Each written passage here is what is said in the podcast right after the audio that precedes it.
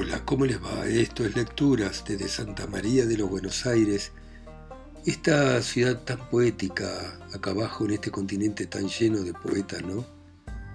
Y hoy vamos a volver sobre el gran poeta que fue Raúl González Tuñón.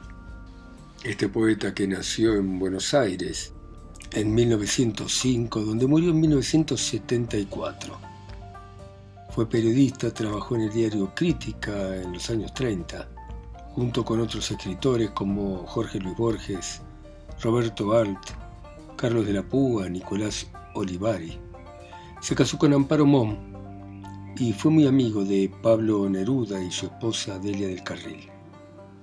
Con el comienzo de la Guerra Civil Española, ambas parejas se fueron a Chile y vivieron bajo la misma casa y estuvo junto al poeta chileno en la fundación de la sección chilena de la Alianza de Intelectuales para la Defensa de Cultura, una organización antifascista, nacida del Congreso de Escritores de Valencia, que se hizo en Barcelona en medio de los bombardeos franquistas. Tuvo una influencia fundamental en la cultura argentina en los años 50 y 60 y es uno de los fundadores de la poesía urbana. De Raúl González Tuñón entonces Todos bailan, los poemas de Juancito Caminador. Historia de 20 años. ¿Te acuerdas de las señoritas antiguas con sus largas polleras, sus grandes moños y sus finas caderas? ¿Has visto las fotografías de los balnearios color sepia los divertissements de las ferias y el agua lenta, el agua perfumada, el agua azul de los azules valses de Viena. Entonces los reyes eran primos hermanos, y con primos hermanos se casaban las princesas. Entonces Alfonso XIII tenía 20 años. Entonces estallaban los primeros motines y se cortaban muchas cabezas. Entonces ya se caía del caballo el príncipe de Gales y aún se elogiaban las manos de Leonora Duce. Fíjate cómo se amontona la historia, cómo muere y renace todo, cómo los que creíamos vivos han desaparecido, cómo los que creíamos muertos están presentes. Las historias de Jack el Destripador, la cursilería de los sombreros con flores, las primeras pantallas japonesas, los globos cautivos y las novelas por entregas, los angelitos de los cielos rasos y las zarzas de los restaurantes a la moda. Pero, ¿dónde, dónde han ido a parar? Tus muñecas, tu retrato de novia, parecías menos joven, aquella madurez tuya prematura y hoy deslumbrante. ¿Dónde, dónde ha ido a parar? Fíjate en los tiempos, que nos toca vivir. No se sabe cuándo pararemos. No tenemos destino fijo. Somos seres en borrador, inconclusos, desparramados. La fotografía de cada año nuestro significa un acontecimiento tras otro. 1914, 1915, 1916, 1917, 1918, cae sobre el mundo la bomba tremenda de la guerra. Millones de cruces de madera aparecen en los campos. Fusilan a una enfermera en Bélgica. Dicen que Guillermo se divierte con sus más feroces soldados. Poincaré ha estado en Rusia y los condes de Viena han estado en Berlín. Lloyd George se mete en negocios siniestros. Condecoran a Basil Zaharov con la Orden del Baño. Nos llegan a nosotros, niños, las emanaciones de los gases, y hasta nuestras costas vienen los submarinos. Ocultan por dos meses la muerte de Francisco José. A los 15 días lo sacan al balcón del palacio. La gente de Viena lo ve en lo alto, agitando los brazos, pero está muerto y relleno de estopa como una marioneta. Francisco José ha muerto, que muera Francisco José el hombre de la bicicleta, el hombre del pan bajo el brazo, el dulce amigo de los niños va camino de Petrogrado. Es Lenin, es nuestra esperanza. La insurrección de campesinos, obreros, marineros y soldados Un gran resplandor viene de Rusia y en el Volga cantan los insurrectos. Exterminan a la familia imperial. Acordaos cuando tiraste sobre el cura Gapón y la multitud que pedía pan, el armisticio abre la tumba del soldado desconocido. Los hipócritas ancianos de Francia lagrimean frente a la lámpara votiva. Ese canalla de Briand dice la acción francesa. Ese bandido Clemenceau dice l'humanité. El evangelista Wilson, a quien han presentado bellas prostitutas, se vuelve a la unión con su carga de lapiceras. Un nuevo serial se descubre en el mundo. Son los millones de muertos que han florecido blancas cruces de madera. Los socialdemócratas traicionan al proletariado. Carlos Liebknecht, el hombre que amaba las flores. Rosa Luxemburgo, la hembra que amaba a los pájaros, están caídos en el arroyo con los cráneos destrozados. Han pasado cuatro años desde que mataron a Jean Jaurès mientras tomaba su té de café creme frente a la vidriera del croissant. Los nobles alemanes, austríacos, rusos hacen el camarero y el ladrón, el sirviente y el maqueró, el cabaretier y el bailarín. Es algo espectral, algo terrible, cuando un servil los reconoce y los saluda, o cuando se visten con trajes y perfumes baratos. Cómo están decambiados con sus blusas apolilladas y sus largos guantes, algunos se han hecho tatuar. Algunas se entregan en los recovecos y Francisco José lleno de estopa estuvo asomado a la ventana del palacio. 1919, 1920, 1921, 1922, 1923, 1924, 1925. Un temblor histérico corre por la espina dorsal del mundo. Una falsa prosperidad se instala en las ciudades y en los campos. Prospera la cadena Confort, Citroën, Coty, Fiat, Atención al cinematógrafo, al arte nuevo, pero los burgueses lo absorben todo y envilecen todo. Turati entrega a las fábricas un delirante hombrecito, traidor de su clase, y la desesperación burguesa se llama ahora fascismo. Atención a Einstein, a Freud, a Spengler, a Gide, a Joyce, a Lawrence. Los blues traen del sur de la Unión la tristeza negra. Aunque ya los barcos a turbina no recorren el Mississippi, ni la dorada luna de los circos se pasea en el cable. Nos echan todo abajo. Nos hablan en otro idioma, nos consideran muertos, nos voltean los dioses, nos destruyen los dogmas. A cada rato hay que cambiar de casa, es como si nos muriéramos por etapas. Hay los sesos, los riñones, el hígado, el corazón, los pulmones. Todo se está pudriendo. Lo más flamante se pudre y se viene al suelo con estrépito. La música, las catedrales, la pintura, todo huele a podrido. Estamos en plena confesión. Centenares de hombres se ahogan en los submarinos hundidos. ¿Qué importa una catástrofe después del Marne, Jutlandia y Verdún? Ebert bebe champán y Gross lo desnuda. Los libros de guerra alambran los escaparates.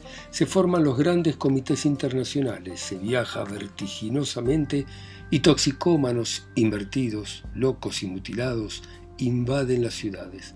Los generales mueren en la cama, caen ministerios. Basil Zaharov anda en coche de inválido. ¿Quién no está despierto? ¿Quién no permanece atento en la noche del caos? Todavía hay gente que escribe versos de amor. Todavía hay arte puristas en el mundo. Todavía hay maestros y teósofos. Todavía hay sacerdotes y militares. Todavía Gandhi, el viejecito cretino, predica la desobediencia pasiva. 1926, 1927, 1928, 1929, 1930, 1931, 1932, 1933. Ruge China con sus millones de coolies. El Kuomintang traiciona la sovietización. Los mariscales jóvenes se venden por millones de dólares. Los imperialismos yanqui, inglés, japonés avanzan sobre el mundo. Nos han echado a perder Honolulu, Papeté, Samoa, el dedo acciona en el gatillo en Chicago.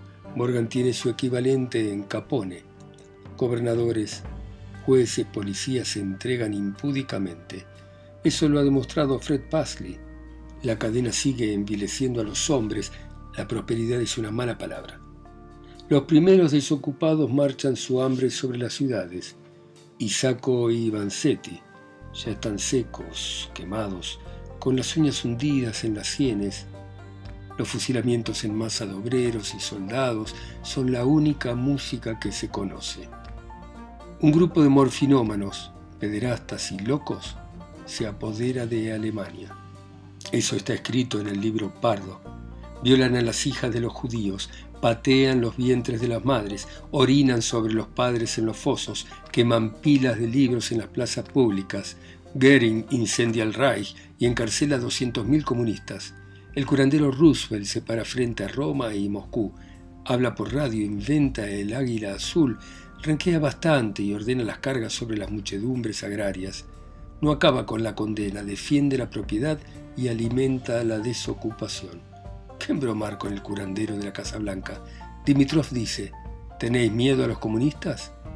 Dimitrov dice, la sexta parte del mundo. Ah, no me olvido de Rusia. Allí está la libertad en preparación. Allí está la dignidad del hombre. Allí está el arte reflorecido, allí está el cine purificado, allí está el viento de los trigales y la oscura sinfonía de los tractores, allí está el plan quinquenal y sus brigadas de choque, Fíjate cuánta historia amontonada, empujada. Fíjate cuánto acontecimiento junto y el más grande y el único, el hombre de la bicicleta, el hombre del pan bajo el brazo, el dulce amigo de los niños, caminos de Petrogrado. Cosas que ocurrieron el 17 de octubre. El automóvil se lanzó a la carrera con un ronquido impresionante el intendente visitó esta tarde los barrios obreros húmedos y recorosos. A los 20 años solo creíamos en el arte, sin la vida, sin la revolución. Volveremos a las usinas, al olor de la multitud, a los descarrilamientos. A las 5 y 7 estalló una bomba frente al banco de Boston. A las 5 y 17 el tranvía cayó al riachuelo. El restaurante Reis queda en Río de Janeiro Nice, Nice o Eunice, se llamaba la mujer de Mario Magaliaes. El tranvía escapaba por el morro, la oruga tierna, luminosa, pero al fin se dio vuelta en el recodo y se perdió. Y así se perdió y así se pierde casi todo en el mundo. Cuando volví mis viejos compañeros habían desaparecido. Los niños juegan en la alfombra y ellos no saben nada. Fuego, fuego, la casa se quema. Los enanos juegan en los calderos de los grandes bosques, hecho de mi querida una verdadera camarada. Me bebo un seco de Gordon, bailo un blues y me enamoro de algunas chimeneas y me río de los millonarios. El pobre hombre dijo cuatro palabras y cayó muerto acribillado.